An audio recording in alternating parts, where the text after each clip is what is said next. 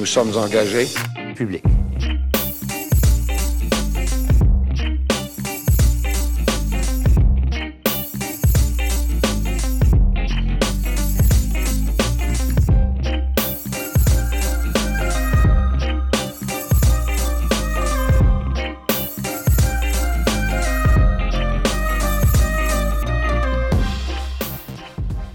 Donc, bonjour, euh, Sylvain Lévesque, député de Chauveau, qu'on dit? C'est en plein ça. Bonjour, Denis. Bienvenue aux engagés publics. Merci de te prêter au jeu, un petit média, euh, un podcast. Euh, je le souligne à chaque fois. J'ai l'impression d'avoir même toujours la même introduction. Mais c'est vrai, faut le souligner. Euh, je pense que vous êtes trop peu nombreux à avoir compris que c'est là qu'était l'avenir. Denis, de mon côté, la première fois que j'ai fait du média, c'était à 6000 FM à Charlebourg. Je pense qu'on avait une radio, deux auditeurs, puis parfois juste une radio. J'étais avec Éric Kerr, Stéphane Villot et moi-même à l'époque 2004 à 2006. Puis on a tranquillement développé un petit auditoire, là, puis on était très écoutés par la colline parlementaire. Pas beaucoup écouté par monsieur, madame, tout le monde, mais j'ai fait mes premières armes médias, radio à ce moment-là, puis j'ai tellement eu du fun, fait que ça me fait plaisir de collaborer avec vous. Il n'y a pas de petits médias. Si on rejoint 50 personnes aujourd'hui, 100, 1000, ben, 2000, peu importe, ça va être un plaisir de pouvoir jaser avec vous autres.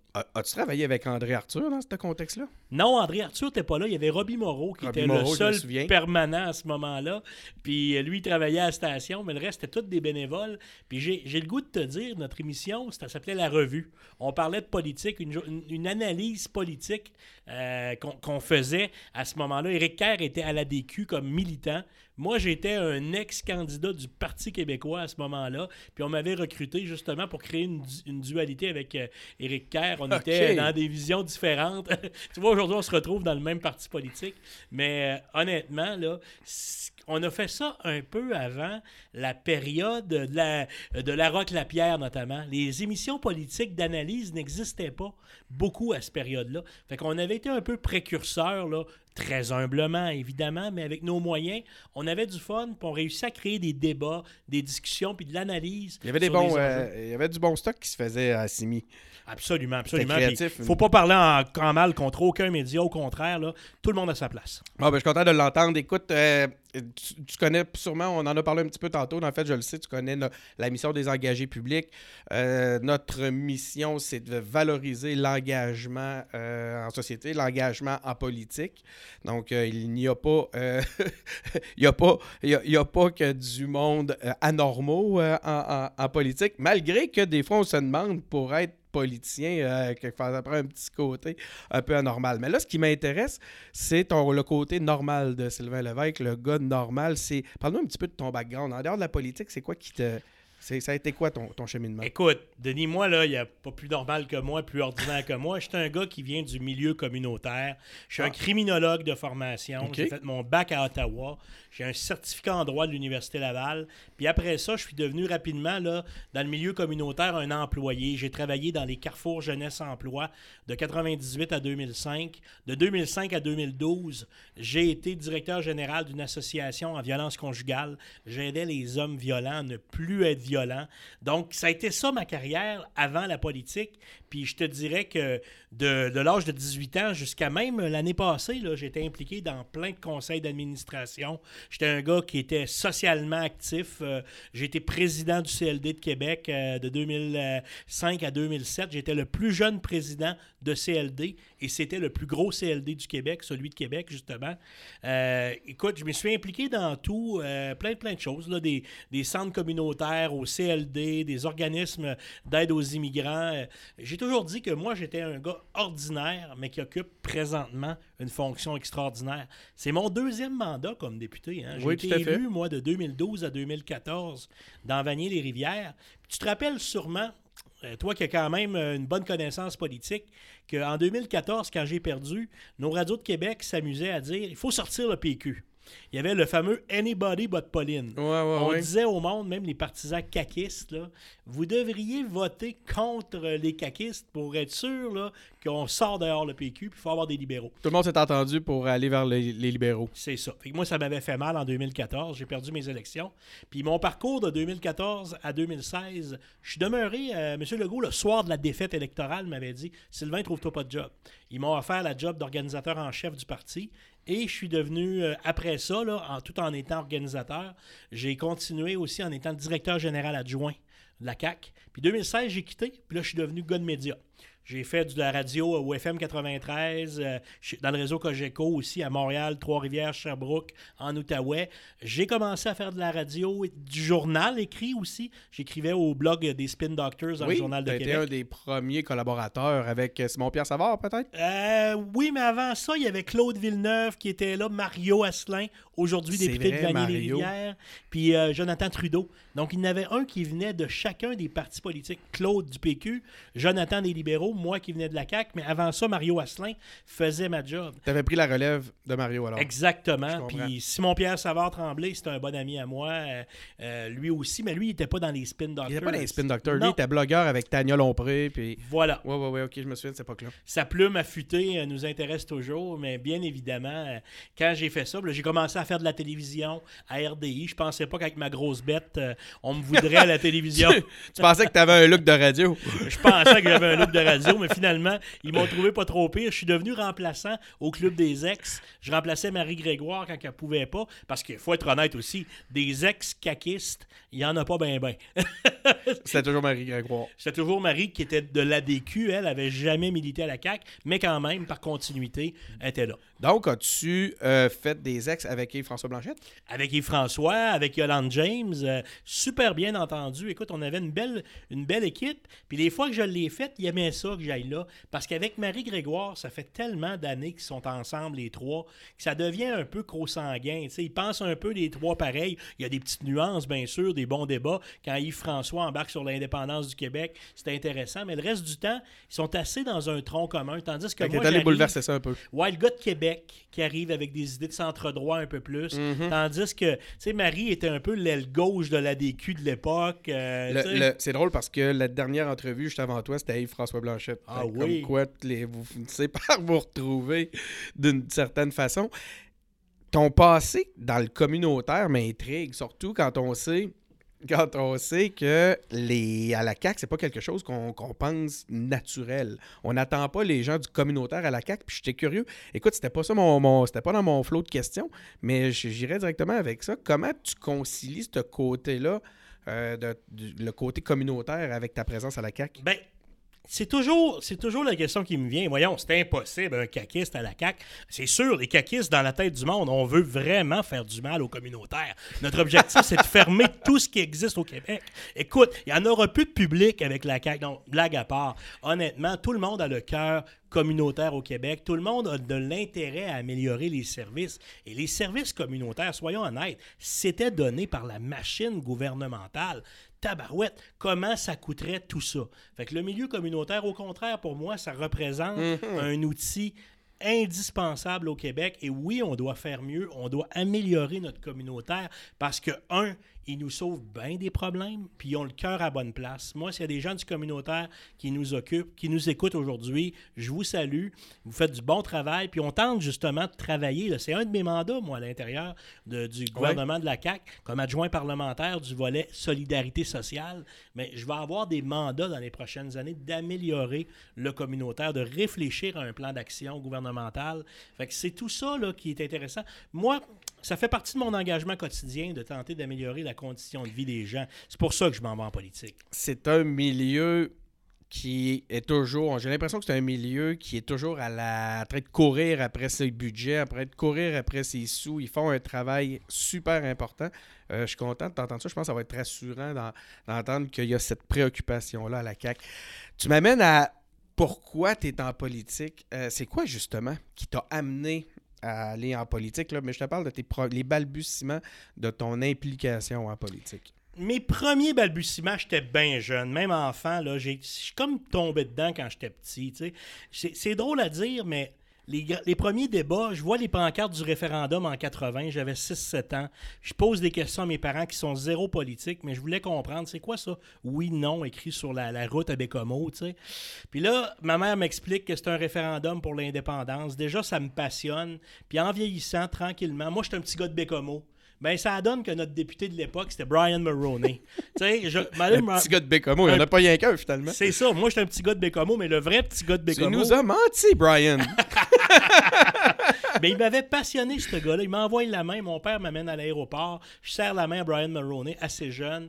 Ça m'a passionné tout le débat qu'il y avait sur Meach.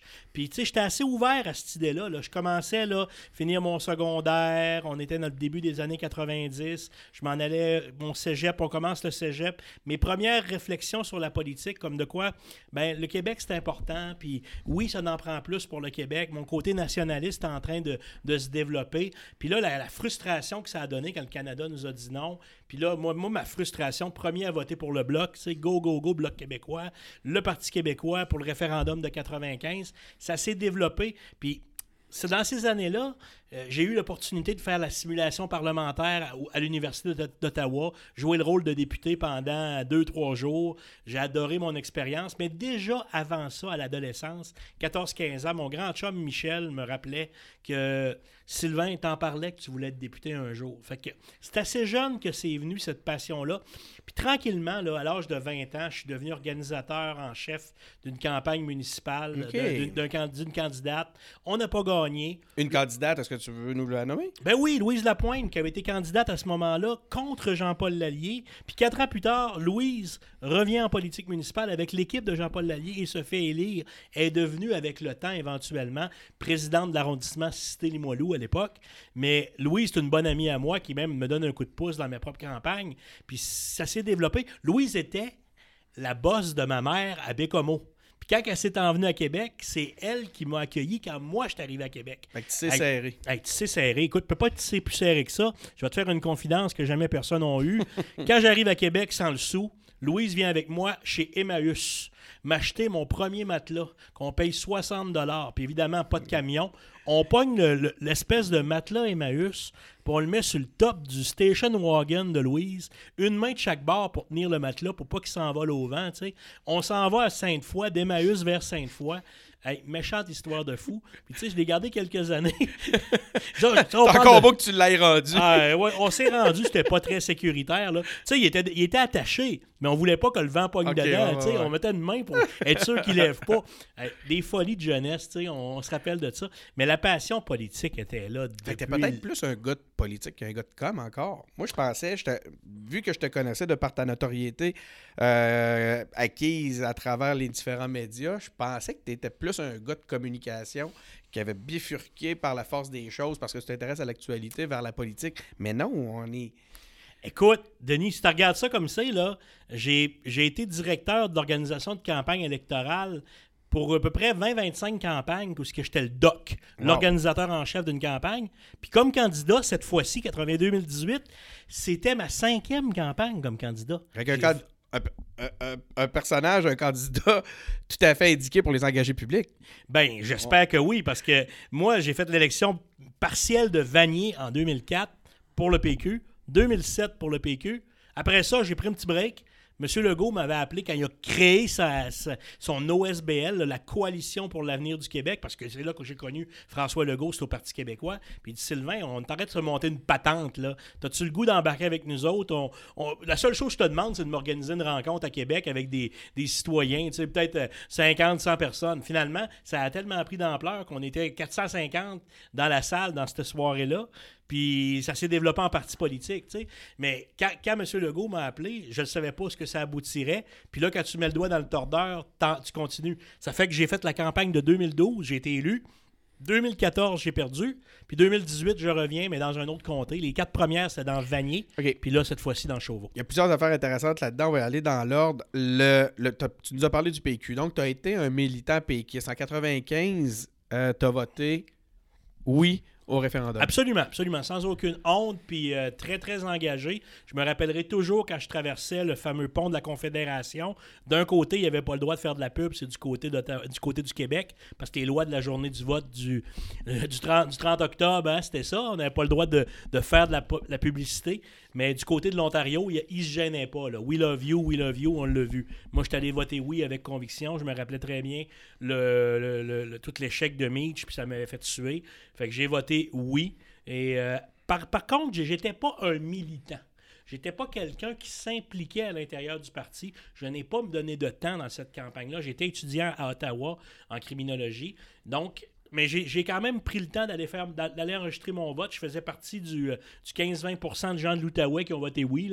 C'est pas la région la plus péquiste à l'époque, puis souverainiste encore moins. Donc, j'ai été faire ça. Puis par la suite, ça a pris quelques années avant que je m'engage. Euh, euh, je te dirais, le, premier moment que j'ai donné du temps au Parti québécois, c'était en 2003. La campagne provinciale de 2003 que le, Parti québécois a perdu.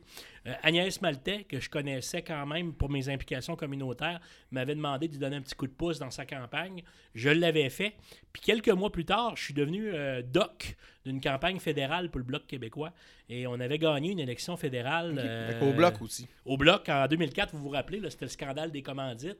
Mhm. Puis euh, les bloquistes ont, eu, ont raflé la région de Québec. Moi, j'étais organisateur dans Beauport-Limoilou pour Christian Simard, le frère de Sylvain Simard.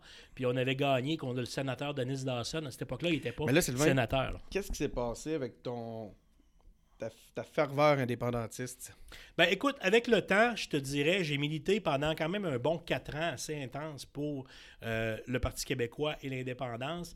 Puis ce que j'ai senti avec le temps, il y a comme eu un... Ben, premièrement, personnellement, j'ai vécu assez difficilement la période de 2007. L'élection provinciale de 2007, le avant, il y avait eu une, une investiture dans ma circonscription de Vanier. J'étais un peu en chicane avec André Boisclair. OK? J'étais très en.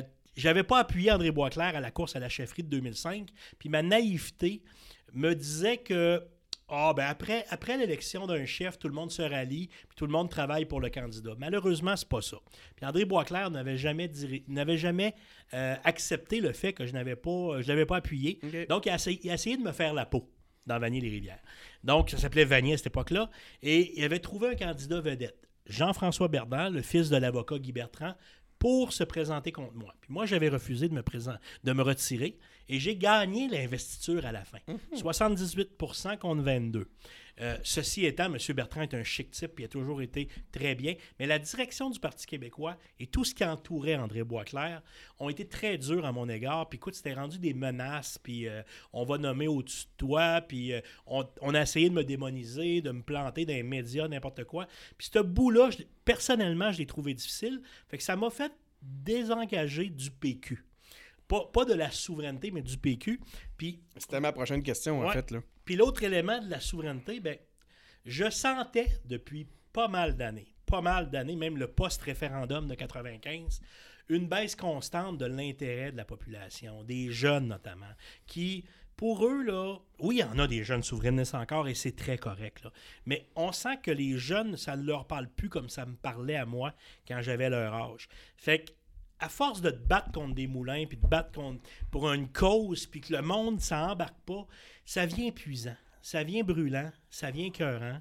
Puis j'ai comme un peu décroché. Ça n'a pas enlevé, ça pas enlevé mes valeurs, mais je me suis dit c'est peut-être plus la priorité. Fait quand François Legault m'a dit garde, j'ai un projet nationaliste, on va défendre le Québec d'abord, ben ça m'a parlé. Donc tu te définis comme un indépendantiste encore.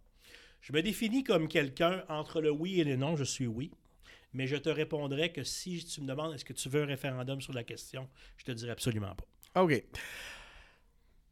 Mais c'est une ben, coalition en passant à la CAQ. Hein. Ben il y a des souverainistes ben c'est ça. qui allaient, ont milité pour le oui à l'intérieur de notre équipe. Il y en a plusieurs. Là. OK. Euh, tu as, peut-être vu le, le billet de Marie-Ève Doyon la semaine passée, où ce que là, on est rendu qu'on attribue des plans secrets À, à, à, M. Legault qui serait un souverainiste machiavélique.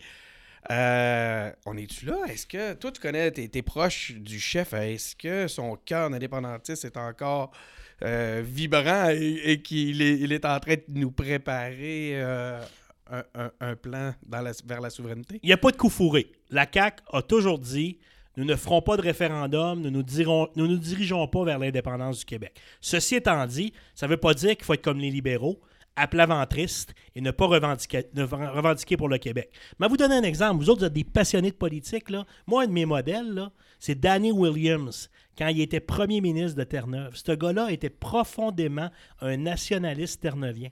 Il défendait bec et ongle, même si c'était un conservateur, il défendait contre, se défendait contre Ottawa pour le plus de services possible pour sa province. Ben moi, je pense que c'est possible que la CAQ puisse travailler à acquérir, ajouter, augmenter son pouvoir face à Ottawa, profondément nationaliste, profondément québécois. On n'est pas obligé d'aller vers l'indépendance du Québec. L'indépendance, c'est un moyen. hein. OK, là, on l'a- vous l'avez envoyé la liste. Vous avez fait Ouais. votre liste. Était intéressante. Vous avez rencontré Mhm. M. Trudeau. Vous avez soumis la liste. On a eu des fins de non-recevoir, des petits noms timides, un petit peu sur tout, mais quand même timide, mais plutôt ferme. Je veux dire, timide dans la prononciation, mais ferme dans les, dans, dans- dans les convictions. J'ai l'impression qu'ils n'ont pas l'intention de, de- de- de déroger à ce qu'ils nous ont dit, à moins que ce soit le début d'une négociation. Mais là, qu'est-ce Là, on attend que la, que, CAQ se lève et se, se, mette le point sur la table, puis à la limite, peut-être même déchire, sa- chemise là-dessus. On est en période électorale fédérale. On a lancé des désirs du gouvernement du Québec. Les différents partis politiques du Canada peuvent se prononcer. Euh, on ne sait pas ce qui va arriver aux, aux élections fédérales. Bien malin qui peut prétendre ce qui arrivera. C'est chaud, là. Entre les conservateurs et les libéraux, c'est chaud. On a vu que Andrew Scheer a déjà démontré de l'ouverture à certaines de La nos- lutte au Québec de nos ne propositions, sera pas oui. simple. ne sera pas simple, est loin d'être gagné. Il ne faut pas penser que les partis qu'on pensait morts sont morts. Il n'y a rien qui est terminé. Ce que tu es en train de me dire, c'est que cette complexité politique-là, ce Oui. paysage politique-là, Oui. serait un portrait qui fait. Qui, un tableau qui ferait que les libéraux seraient peut-être un peu plus ouverts à ce qu'on a demandé. En fait, ma question, elle est simple. c'est il va être où votre, le- votre rapport de force? On Ben- n'a pas encore vu réagir M. Legault à tous ces noms-là. Moi, je suis plutôt inquiet, honnêtement, je je vais te l'avouer. J'ai l'impression trop souvent que la CAQ se prononce sur quelque chose et recule le lendemain. Ben, on recule pas, c'est très clair. Oui, on a des reculs. Ben, c'est assez clair que ce qu'on veut, c'est d'avoir plus de pouvoir, notamment en immigration. On a parlé du rapport d'impôt unique. On va continuer à proposer notre idée. Est-ce qu'on pensait gagner à la première manche en, en ayant une seule phrase? La réponse est non. Il faut continuer à convaincre. Notre rapport de force est assez évident. hein? 75 députés aux dernières élections. Alors, on a les Québécois derrière nous. Il faut continuer à marteler. Puis éventuellement, ça ne se gagne pas en, un seul, en, en une seule phrase, un seul mois. On va continuer à convaincre. On doit parler aux militants. Et plus le temps avancera, plus les gens au fédéral verront que nous sommes de bonne foi et que c'est à leur avantage d'accorder plus d'autonomie au Québec. Alors le Québec est capable, on est capable de faire fonctionner le Québec à l'intérieur de la Fédération canadienne, j'en suis convaincu, mais on est foncièrement avant tout nationaliste québécois. On défend le Québec d'abord, mais pour défendre le Québec d'abord, il faut se créer ce rapport de force-là et être capable de Mais je revendiquer. suis d'accord, mais c'est un peu ça qui était la question. Puis écoute, je, te demanderai pas de. On restera pas là-dessus tout le long. Mhm. Mais ça sera pas facile de créer ce rapport de force-là parce que la réalité est que les leviers sont peu nombreux. Qui a dit que la politique était facile? Si c'était facile, tout le monde en ferait. Alors, c'est sûr que c'est pas facile. C'est vrai. Puis quand on veut faire des Mais en évacuant cette menace-là, qui, en est- qui était un levier important, je parle de la menace de l'indépendance, ça devient plus difficile. Encore faut-il qu'on sente qu'à l'intérieur de la population, il y aurait de l'ascendant. On le voit, hein, honnêtement. Si on parle d'indépendance, y a-tu quelqu'un à Ottawa au moment où on se parle qui a peur que le Québec devienne indépendant? En 90, c'était autre chose. Peut-être maintenant plus que là, quelques mois. Qui sait? Qui sait? Ce n'est ja- une idée politique n'est jamais terminée. Puis une idée politique est toujours légitime quand elle est supportée fortement par la population. C'est comme un Godzilla, ça peut ré- se réveiller J'en n'importe quand. suis d'accord avec toi, mais pour ta première question, parce qu'il faut revenir au principe de base, tu demandais est-ce que la CAQ va réaliser l'indépendance? La question, c'est non. Ce n'est pas dans notre programme. tu sais qu'il y a beaucoup de gens en ce moment qui entretiennent le rêve secret ou le Ah. fantasme que vous a- que c'est ce qui va Cher arriver. Denis, des fantasmes. J'en ai beaucoup dans ma tête, mais je ne les compterai pas tous aujourd'hui. OK. Donc, député de Vanier-les-Rivières de 2012 à 2014, tu nous l'as raconté. Député de Chauveau depuis peu. Euh, Parle-nous donc des électeurs de Chauveau. Qui sont-ils? Qu'est-ce que tu as appris des électeurs ou même du Québec au contact des gens de Chauveau? Ben, les gens de Chauveau, ce qui est le fun, c'est que c'est comme neuf communautés distinctes. Tu sais, quelqu'un de Loretteville, ce n'est pas quelqu'un de Lac-Beauport. Quelqu'un de Lac-de-L'Âge, ce n'est pas Mhm. quelqu'un de Notre-Dame-des-Laurentides. C'est vrai que c'est grand, hein? C'est grand, puis c'est C'est tous énorme. des petites communautés, tissées serrées, mais comme un esprit de village. Étant un petit gars de Bécomo, je connais cet esprit-là. On est les gars d'Autrive contre les gars de Bécomo. C'était comme ça dans notre temps. Fait que je la comprends, cette logique-là. Puis moi, je suis quelqu'un de foncièrement proche des gens. J'aime être sur le terrain. J'aime aller voir le monde. Fait que Chauveau, c'est comme un comté, mais de plein de localités qui n'ont pas de lien entre eux autres. C'est pas une entité en soi, Chauveau, c'est arbitraire. C'est pas comme, mettons, le, la- le comté de Montmorency où c'est toute la ville de Beauport. Tu comprends? Les gens de Beauport, Montmorency qui fait balancer le vote de Charlevoix. Ça, c'est une autre question, mais Ouais, continue. t'as raison, t'as raison. Mais quand tu le regardes, là, Montmorency, c'est tous les gens de Beauport. Le comté de Charlebourg, ça le dit, c'est Charlebourg. Ouais, Charlebourg, il y a, il y a une euh, entité propre, il y a comme une historique. Tandis que les gens de Chauveau, c'est comme la pelleterie, c'est pas... des petits bouts un peu partout, hein? C'est ça, c'est des petits bouts de tout ski, tu sais. Fait que les gens, de- les gens de, de- Quand tu es député de Chauveau, ben, quand tu vas à Lac-Beauport, tu es avec les gens de Lac-Beauport. Puis quand tu viens... J'ai mon bureau de comté à Saint-Émile. Les Saint-Émilois, là, sont très, très proches entre eux. Puis la vieille gang, comme on dit, c'est tissé serré. Mhm. C'est comme ça. Il faut l'aborder comme secteur par secteur. Puis il faut prendre le temps de se faire apprécier puis se faire aimer. Puis ce que j'ai découvert en 5-6 mois, c'est que le ciment pogne tranquillement. C'est-tu Tu le genre, sens. c'est le genre de comté que si t'es adopté dans la gang, Exactement. tu vas être ici, euh, on va être pogné avec toi pendant euh, des années. Là. Pauvre Ça- vous autres, c'est bien, bien Hein? bon but, là. Mais t'as t'as- t'as entièrement raison, Denis. C'est ça l'idée. Ici, là, quand tu t'es, t'es le petit gars de la place, on te garde longtemps. Un gars comme Raymond Brouillette, euh, du Parti québécois, a fait plusieurs mandats. Gérard Deltel, très actif, très aimé. C'est encore l'enfant chéri du comté. C'est pas facile de s'impliquer, de s'intégrer, mais quand tu le fais bien, puis tu es avec ton monde, les gens sont reconnaissants. Puis, Fait que mais- ton, constat, faut être sur le terrain. faut être sur le terrain, puis les gens de Chauveau, peu importe la couleur politique, je parlais de Raymond Brouillette, Sarah Perrault, Gérard Deltel, Véronique Tremblay, peu importe, trois couleurs différentes là-dedans, là, c'est comme la, crème glacée napolitaine, mais des députés impliqués et présents. Fait que si tu es un gars impliqué et présent, tu te donnes un coup de pouce dans Chauveau, mais c'est sûr qu'à la base, c'est un comté qui est jeune, hein? jeune, jeune, jeune, 37 ans de moyenne. Euh, Donc, c'est de la famille? c'est de la famille, jeune famille, des poussettes. Va te promener à Lac-Saint-Charles, à Saint-Émile, dans les municipalités avoisinantes, tu vas avoir de la poussette en masse. Des mamans, des papas de, fa- de famille qui n'ont pas nécessairement le temps de s'impliquer dans les groupes communautaires et tout, payent de grosses taxes, de gros impôts, parce que no- c'est un comté riche aussi. Tu as Lac-Beauport, qui est un des endroits les plus riches au Canada. Là. Ça monte à moyenne. Hein? Fait monter en moyenne, mais tu regardes à Saint-Émile, c'est pas pauvre. À Lac-Saint-Charles, c'est pas pauvre en général. Il y a des Non, non. secteurs, bien sûr, quelques rues qui sont un peu moins riches, mais en général, on a un secteur assez favorisé. Mais ces gens-là, euh, on a l'impression qu'ils payent beaucoup de taxes. Fait que il, y avait, a toujours eu une base, je te dirais, depuis la création de l'ADQ. Tu remontes du début de l'ADQ à aujourd'hui, la CAC maintenant, il y avait un fonds caquiste, adéquiste dans Chauveau plus fort que dans les autres comtés de la région de Québec. Écoute, on va revenir sur les, grands enjeux de Chauveau parce que tu m'amènes vers une question qui me, brûle les lèvres que j'ai là-dedans. Tu mets la table. Ça serait-tu le- On retrouverait-tu ici le cœur de ce qu'on appelle le mystère Québec? Ah, j'aime ta question, parce qu'il n'y en a pas de mystère Québec. Le vrai mystère, là, c'est le mystère Montréal. parce que, as-tu remarqué, si tu remontes là, de 98 à aujourd'hui, on se donne quand même un 20 ans d'histoire. là. Ben, tour à tour, au provincial, les Québécois avaient voté PQ majoritaire. Tu avais quasiment tous les comtés de Québec qui étaient péquistes. C'est devenu, en 2003, libéral majoritaire.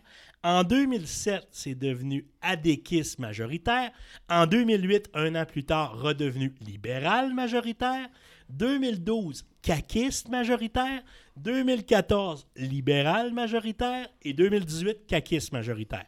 Ça, ça a changé. Tu as vu que les plaques tectoniques ont bougé. Fédéral, le même 20 ans, on a été bloquiste, on a été libéral, on a été libéral, bloquiste, conservateur, NPD. NPD. On est revenu.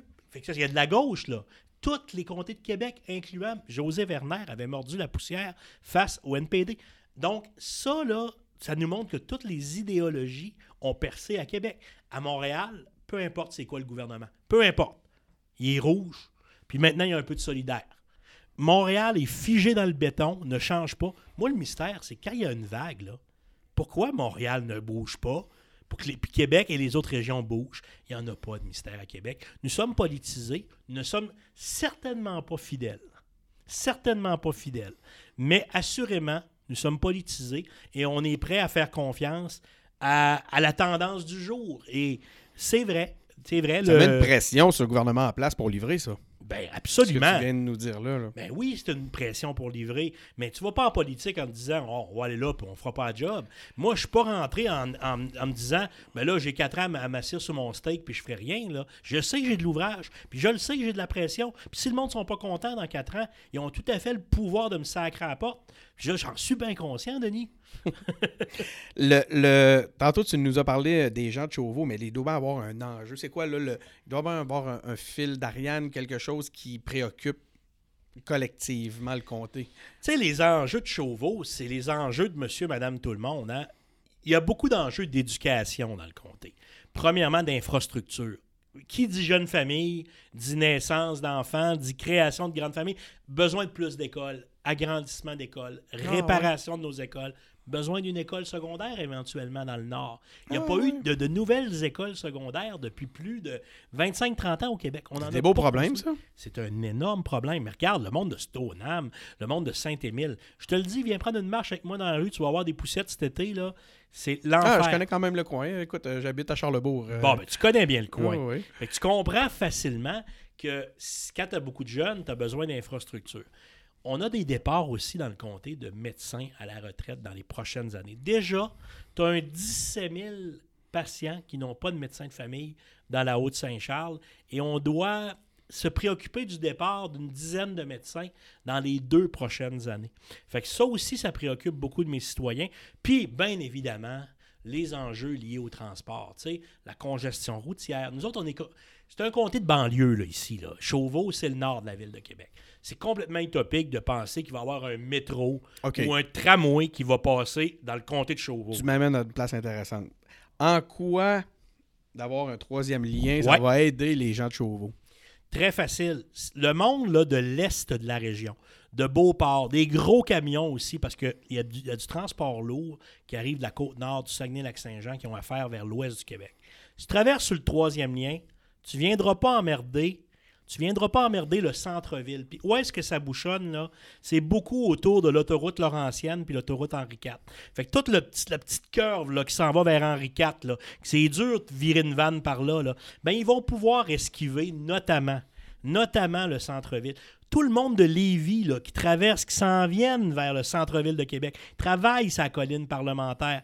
Ben, tout ce monde-là, là, ça converge, ça agglutine là, autour du centre-ville. Fait que les gens de Chauveau, qui descendent du nord vers Laurentienne, qui descendent du nord puis qui viennent pogner Robert Bourassa, ou même qui se ramassent à Henri IV, les gens de la pelleterie aussi, du secteur d'Éric Kerr, là, ben ces gens-là qui descendent du nord vers le sud, si tu enlèves tout ce trafic lourd puis le monde qui n'ont pas affaire à traverser la ville de Québec, toute grande ville dans le monde a Oui, un, pé- a un périphérique. Allez à Boston, allez à New York, allez à Washington. Moi, je t'aime ça voyager. J'en ai fait de la route. Le petit gars de Bécomo, là, c'est le gars qui se promène avec son char. Ben, c'est clair que quand tu évites la grande ville, tu sauves bien du trouble. Québec, on est comme Montréal avant. Montréal était obligé de passer sur le métropolitain. Mais à cette heure, avec la 30 puis la 640, tu es capable de contourner Montréal sur le sens du monde. Donc, tu vois ça comme une voie de contournement qui va libérer de l'espace. Oui, une voie qui va favoriser justement les gens de Lévis pour rentrer plus facilement. Mais évidemment, pour Denis, pour régler le problème de trafic, de transport, de penser que le troisième lien est l'unique moyen. Tu es dans le champ. C'est une, multitude de moyens. C'est pour ça qu'on on avait, nous autres, huit propositions différentes pour améliorer le transport du, de Québec. Le projet structurant de transport en commun en fait partie. On avait d'améliorer la traverse piétonnière en bateau. Tu sais, le bateau entre Lévis et Québec, d'enlever les, les voitures, mais de, ben, il va en avoir une pour les voitures, mais il peut en avoir un seulement pour les piétons. Tu sais, c'est une Ouais. passerelle aussi qui pourrait être faite pour les piétons.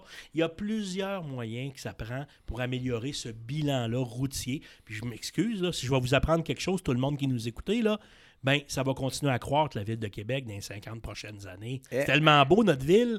On est victime de notre succès. Puis les, les gens de l'Est du Québec, comme moi, là, de la Côte-Nord ou du Saguenay-Lac-Saint-Jean, de la Gaspésie, ils vont venir vivre à Québec pour venir rejoindre leurs- leurs enfants plus petits-enfants. Fait que ça va continuer à grossir. Toi qui as un, un passé dans les médias, Ouais. comment t'expliques cet amour des gens de Québec pour leur radio? Ah, c'est une bonne question.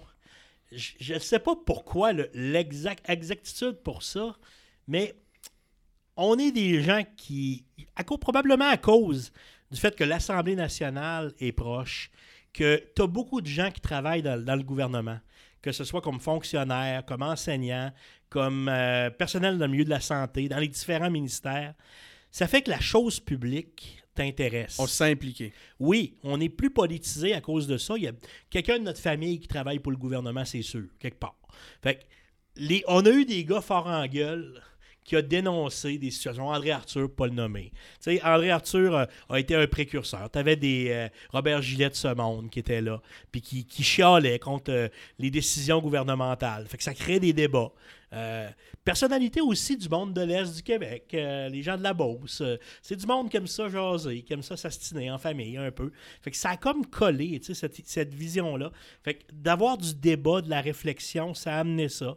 Puis ça s'est poursuivi à l'époque avec des animateurs forts en gueule. Puis ça s'est toujours continué un peu à Québec. Tu parlais tantôt d'infidélité, mais il n'y a pas aussi cette indépendance d'esprit-là, cette indépendance de pensée-là à Québec, où ce qu'on on, on écoute, on regarde ce qu'il y en est avant d'embarquer dans un grand mouvement ou quelque chose qui, qui, qui pourrait être présent nationalement?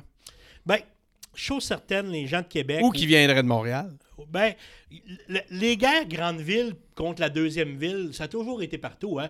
Tu regardes ça aux États-Unis, hein, Boston contre New York, euh, ça existe. Euh, Les, les fonctionnaires de Washington par rapport à New York, c'est- toujours comme ça partout. Le- Paris n'est pas la France, qui nous disent les Français. hum, fait que, hum. tu sais, on s'ostine contre la grande ville. Les gens de Québec, on, on aime ça haïr Montréal, à quelque part.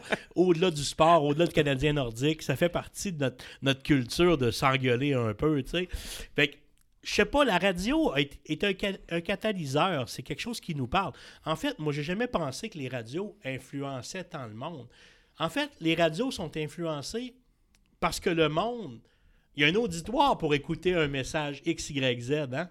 Euh, si les, les radios disaient quelque chose qui ne plaît pas à la population, dis-toi une chose, ils perdraient leurs auditeurs.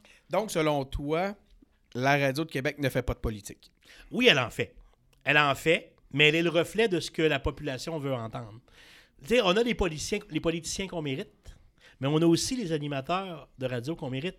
Si un animateur de radio a du succès, c'est parce qu'il y a un auditoire à la base. Si moi, demain matin, je m'en vais faire la promotion du communisme à la radio, je te garantis une chose, j'aurai pas beaucoup d'auditeurs. C'est la vérité. C'est la vérité. Il peut l'essayer. Mais la réalité, c'est que pour rester dans le milieu des médias, je suis bien placé pour t'en parler, faut que tu aies de l'auditoire.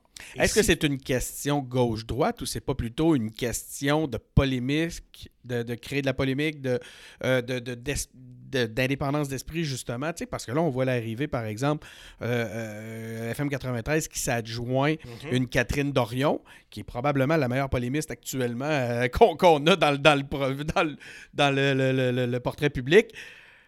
Donc, ça serait peut-être pas gauche-droite nécessairement, parce que très, très, très associé à droite, la radio dont on parle actuellement, mais je serais curieux de t'entendre là-dessus. Moins, moins qu'elle l'a déjà été. Je trouve que Ah oui. on a fait du chemin par rapport à, à- à l'époque de, de- de Jeff Fillion, puis euh, Liberté, j'écris ton nom. La radio de Québec était la droite. Ben, quand tu regardes les derniers sondages, BBM, Numéris, pardonnez-moi, euh, soyons honnêtes, depuis quelques sondages, C'est Radio-Canada premier. Mais j'ai l'impression que, justement, Jeff Fillion, pour parler de lui, était moins politisé à l'époque. Qu'aujourd'hui. Ah non, Jeff Fillion, écoute, moi, ma première partielle, 2004, là, c'était le moment où Jeff Fillion euh, avait ses plus gros scores de radio, puis tous les jours, il bâchait sur le PQ, puis sur les libéraux, puis il faut faire élire la DQ. Puis j'ai été une de ses premières victimes indirectement. J'ai perdu mon élection partielle. J'avais été au débat avec Jeff Fillion. D'ailleurs, on est restés amis, Jeff et moi. Là. On, a, on a entretenu des liens quand il y avait sa radio pirate. Il m'invitait au moins deux, trois fois par année. On allait débattre deux, trois heures. Ben, des fois, il me disait un invité intéressant avec nous autres, Sylvain, là, il va faire. Il arrive à 8 heures le matin, là, puis il peut faire jusqu'à 2 heures si c'est le fun. ben, on fait l'émission, on commence le show. Je suis sorti de là à 10h15. Ah. C'est un bon signe quand même. Commence à 8 h, finit à 10h15 C'est un, d'entrevue. c'est un- c'est un bel exemple du potentiel des médias numériques. Ben ce que oui, tu viens de mais dire là. Jeff, honnêtement, puis je le salue s'il nous écoute. C'est un précurseur, c'est un dire. précurseur, puis c'est un gars hyper intelligent. Bien sûr, il fait de la radio, puis son objectif, c'est de gagner sa vie honorablement. Puis s'il n'y avait pas eu d'auditeurs pour écouter Jeff Fillion, On il est serait mort. Il serait mort. Donc, Jeff Fillion a-t-il créé la population de Québec ou c'est la population de Québec qui a créé Jeff Fillion? Un peu des deux. Mm. Mais Jeff Fillion et d'autres euh, animateurs de radio, je connais très bien Sylvain Bouchard, c'est des gens qui ont énormément de talent, Parlons-en. énormément de contenu. Là. Faut pas... Parlons-en, Sylvain Oui. Bouchard. J'ai entendu la semaine passée, on, on jurerait, je sais pas ce qui se passe, mais il exerce une pression assez directe sur la CAQ actuellement.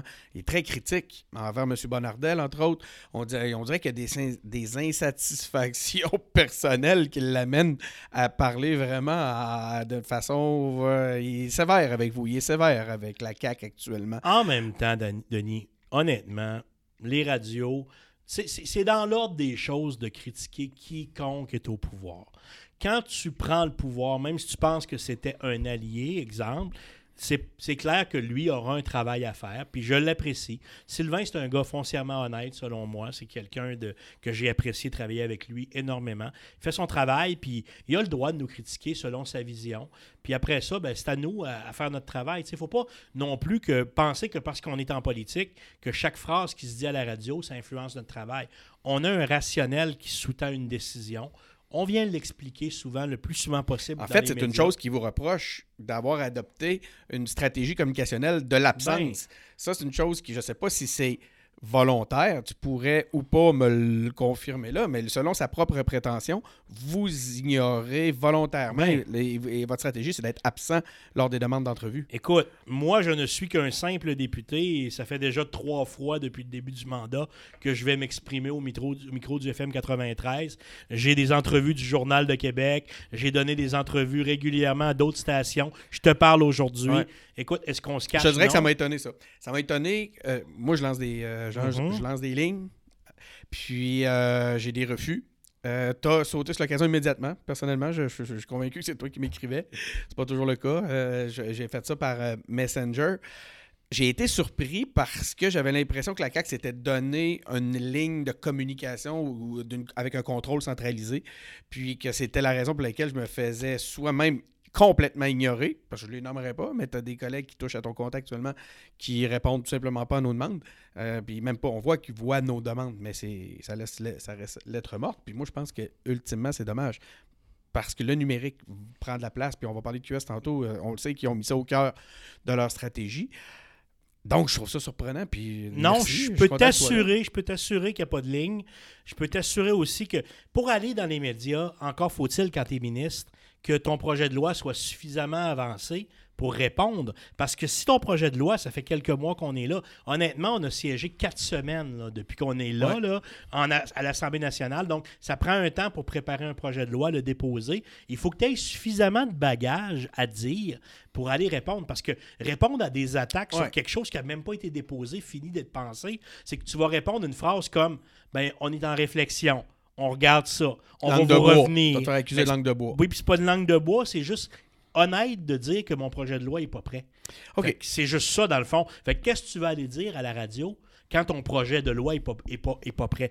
Je connais le rôle d'opposition. J'ai joué dans ce film-là. Ouais, mais là, pas le- la radio, elle n'est pas l'opposition. La Exact. radio est supposée être nous transmettre, nous, nous renseigner, nous donner de l'information. Puis là, c'est sûr que si euh, la CAQ, le gouvernement, refuse les demandes d'entrevue, ben là, ça devient difficile. C'est ce que se plaint euh, Bouchard. Je pense pas porte-parole, je le connais même pas. C'est correct de se plaindre, mais en même temps, moi, je veux rassurer tout le monde. On- ça nous fait très plaisir. Puis je, je ne- je n'aime pas personnellement refuser des entrevues. J'aime bien participer au débat public. Et je pense pas qu'on est, on est gênant dans ce qu'on fait présentement. C'est c'est tout à ton honneur. Euh, comment interprètes-tu la percée de Québec solidaire dans la région de Québec? Qui avait attendu un Jean Lesage euh, QS solidaire? Ça exprime un, point de vue qui doit être débattu au Québec. euh, une gauche un peu plus engagée, peu, très. J'aime pas les expressions d'extrémisme parce que quand on qualifie quelqu'un d'extrême, ça voudrait supposer qu'il a pas plus extrême que ça, alors que c'est pas vrai. Euh, Québec solidaire, moi, je, me doutais dans mon analyse d'anciens organisateurs politiques que si un jour il y avait des percées, parce que ça marche beaucoup par mathématiques, la politique. Quand un parti franchit 10% tu te dis, OK, tel comté, tel comté va tomber de ce côté-là. Quand il, il se ramasse à 15, tel comté, tel comté s'ajouteront, et ainsi de suite. Moi, autour de 15-16, je savais que des comtés comme Tachereau et euh, Jean Lesage, mais Tachereau surtout, allaient tomber du côté de, Québec solidaire. Le comté de Jean Lesage, c'était personnellement, j'ai vécu une grande déception ce soir-là pour notre équipe. Je croyais vraiment qu'on allait le gagner. On avait une extraordinaire candidate avec, oui, avec Mme Gamache. Je suis très triste de ne pas l'avoir avec nous parce que c'est une femme communautaire qui avait du cœur à l'ouvrage. Ça n'enlève rien à M. Zanetti, que je respecte. C'est un homme intelligent. Euh, les électeurs ont fait un choix hein, et ce sera à nous. Puis c'est pas une langue de bois ce que je te dis là, là, c'est à nous à démontrer qu'on a un bon gouvernement, puis de gagner les cœurs de- de- des gens de Jean Lesage. On a fait un bon score. On était proche, on était à, à moins de 600 voix de remporter ce comté-là, ou autour de 600 Mais voix. Je pense que c'était 428. hein, Ah oui, c'est ça, c'est très proche. Là. On, on était capable de gagner ce comté-là et on devra travailler plus fort la prochaine fois pour convaincre les gens de Jean Lesage qu'on est, on est une équipe sérieuse, solide. Mais M. Zanetti l'a gagné et c'est tout à son honneur. Il faut Puis- saluer son travail. Tout à fait. Puis c'est- une victoire à l'arraché. Ils l'ont gagné avec un réel travail politique sur le terrain, entre autres. Ce qui me fait dire que, est-ce que tu penses que dans quatre ans, l'adversaire vers qui vous devez vous tourner, c'est Québec solidaire? Bientôt, À, à- en comparaison des vieux partis? bientôt pour répondre encore, je pense que chaque adversaire est crédible. Chaque adversaire qui est sur l'arène, qui, qui lâche les gants, puis qui est prêt à se battre avec ses idées, demeure toujours quelqu'un de crédible. Le Parti libéral est une institution Mm. depuis 150 ans. De les prendre pour battus, faudrait être très baveux, puis être très hautain. Québec solidaire est une force émergente, certainement qu'il faudra les prendre au sérieux. Parti québécois a 50 ans d'expérience. Penser que c'est terminé? À cette étape-ci, c'est encore présomptueux. Grande base de membres. Grande base de membres, euh, oui, des difficultés financières de ce temps-ci, mais penser que le PQ est mort complètement et enterré, c'est une erreur. Moi, je n'aime pas annoncer la mort de quelconque mouvement avant que ce soit concrétisé. C'est vrai qu'on sent, par contre, que le mouvement souverainiste, son gros défi, c'est d'attirer des jeunes. Puis quand tu n'attires plus de jeunes, c'est qu'à terme, un jour, ben, si tu renouvelles pas ta base, hein, ça finit par disparaître. Mais là, Et là le risque pour le Parti québécois. mais là, de toute façon, là, on a des nouveaux bleus. Oui, Hein? C'est la CAQ? Oui, c'est vrai. Le, le fameux vote bleu que parlait Maurice Duplessis, C'est ça. il existe encore puis il va toujours exister. hein. Ouais, ouais, ouais. Le véhicule, le véhicule qui s'appelle Union nationale à l'époque, Parti conservateur avant l'Union nationale, maintenant c'est la CAQ, ça demeure que l'électorat conservateur au Québec, conservateur là, dans l'esprit idéologique, je parle pas du parti. L'esprit idéologique, il existe. Puis il y a un fonds conservateur au Québec. Ce qu'on appelle le vieux fonds fond bleu versus le vieux fond rouge. Mais là, on voit que la, la- la- ça bouge. Absolument. Absolument, on a réussi à catalyser ça, puis tant mieux pour nous cette fois-ci, mais c'est toi qui l'as dit tantôt, Denis, on a un énorme travail à réaliser. Énorme travail, puis on prend acte de, de la, la tâche qu'il y a à faire. Ben, ça va être. euh, c'est des paroles parfaites pour terminer l'entrevue. Ça fait déjà euh, 48 minutes, mine de rien, qu'on est en, en entrevue. Je te remercie beaucoup, Sylvain. Euh, donc, c'est ça. C'est Denis Martel au micro. Je pense que j'oublie souvent de le dire. Euh, merci d'avoir été à l'écoute de, de cette entrevue avec euh, Sylvain Lévesque, député de Chauveau. Euh, vous pouvez nous suivre à travers nos différentes plateformes sur Apple Podcasts, Google Podcasts, Spotify, euh, SoundCloud, euh, YouTube, Facebook même.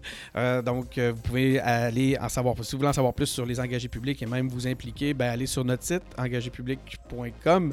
Donc, je vous remercie et à la prochaine. Merci, Denis. Puis j'invite aux gens, s'il vous plaît, abonnez-vous à ma page Facebook si vous voulez me suivre. Puis Denis, c'est comme ça qu'il m'a contacté. Fait que c'est moi qui réponds. Ça marche. Bye bye. Bye.